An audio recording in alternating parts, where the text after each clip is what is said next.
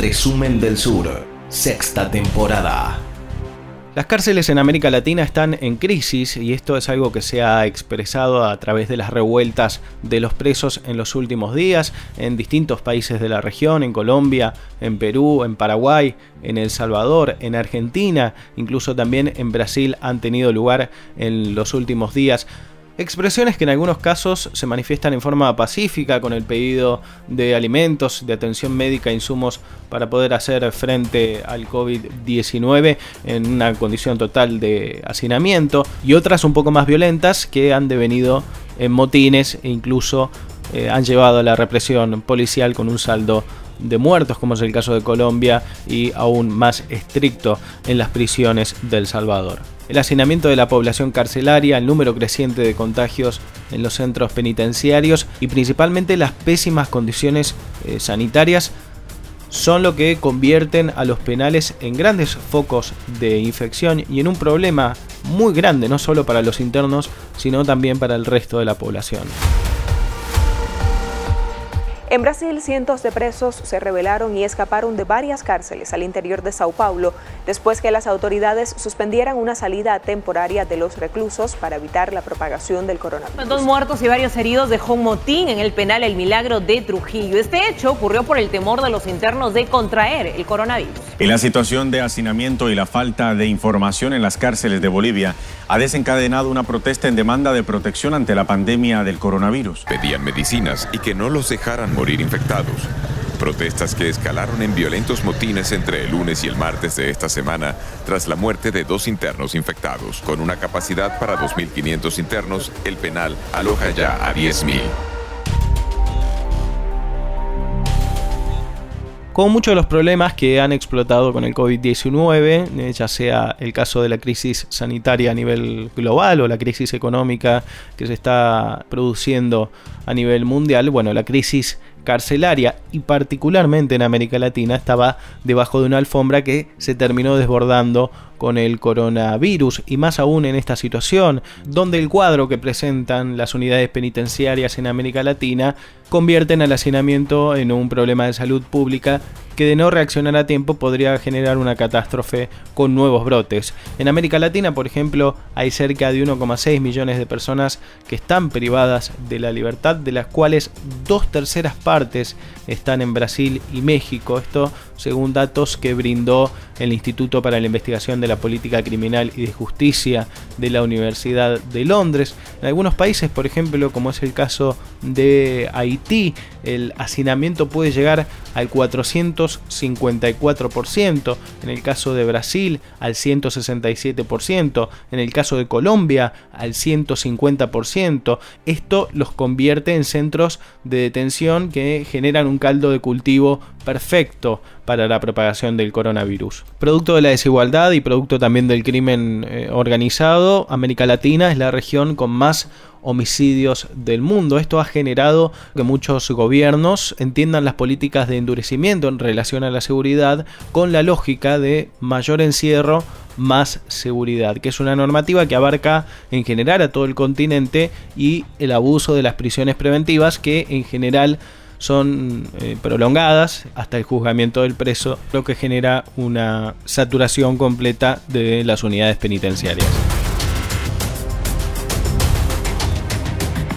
El panorama carcelario en América Latina, junto a la aparición del COVID-19, generó la advertencia inmediata de algunos de los organismos de derechos humanos a nivel internacional, ya sea el caso de Human Rights Watch, donde destacan que esto no es un problema solo para la población carcelaria, sino que cualquier brote es un problema para la salud pública. También es el caso de Amnistía Internacional, que instó a los países a reducir la población carcelaria. También es el caso del Subcomité de Naciones Unidas para la Prevención de la Tortura, que instó también a reducir el número de personas en las prisiones y otros grupos de detenidos siempre que sea posible y particularmente en caso de prisiones preventivas que sean por delitos no violentos o menores eh, o que sean en casos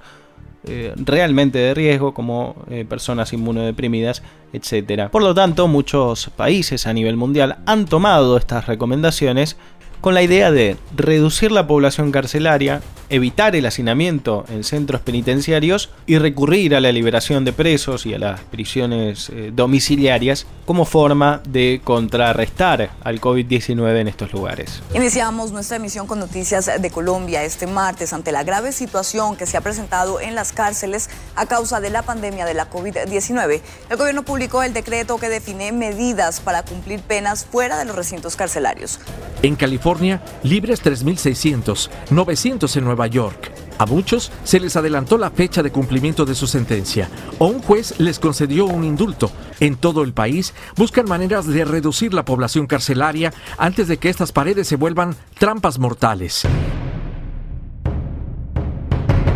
En muchos países se empezó a aplicar esta lógica de liberación, de excarcelación de los presos con la única idea de descomprimir las prisiones, de descomprimir las cárceles y así evitar que se conviertan en puntos de contagio. Tal es el caso de Estados Unidos, donde tan solo en el estado de Nueva York que es la jurisdicción con más muertos y más contagios del país, se han liberado más de 1.500 reclusos desde el mes de marzo. Esto significó una reducción del 20% de su población carcelaria. También es el caso de Italia, el segundo país más afectado en víctimas mortales, donde la población carcelaria se redujo de 61.230 personas a 55.036 personas. También es el caso de España, donde se han duplicado los casos de prisiones domiciliarias y tantos casos más que se pueden mencionar de igual forma en el mundo. Sin embargo, en América Latina el panorama es un tanto más complicado, no solo por las propias condiciones de las unidades penitenciarias, por la superpoblación, sino por la óptica y el debate mediático incluso que se ha llevado a cabo en distintos países de la región. Por fuera de esos debates, muchos de ellos empiezan a pasar por una situación muy preocupante y donde el crecimiento de los contagios ha sido realmente exponencial en los últimos días, particularmente en Perú, donde 645 reos han dado positivo al COVID-19, donde han fallecido otros 30 presos, o el caso de Colombia, donde la población carcelaria alcanzó a 332 contagios y otras 3 muertes. Algunos otros países como El Salvador, lejos de buscar la descongestión de las cárceles, recrudecen las medidas y generan hacinamientos todavía mucho mayores. El gran error de estos países probablemente sea no haber reducido la población penitenciaria de manera temprana, provisional eh, o temporal, como ha sugerido la Organización de Naciones Unidas y que en definitiva todo el problema que se ocultó durante años debajo de la alfombra termine generando un problema sanitario no solo para la población carcelaria, sino para el resto de las sociedades. Guerra comercial, cambio climático, desarrollo sustentable, todos los temas de la agenda global en resumen del sur. De 11 a 13 por 0223. Radio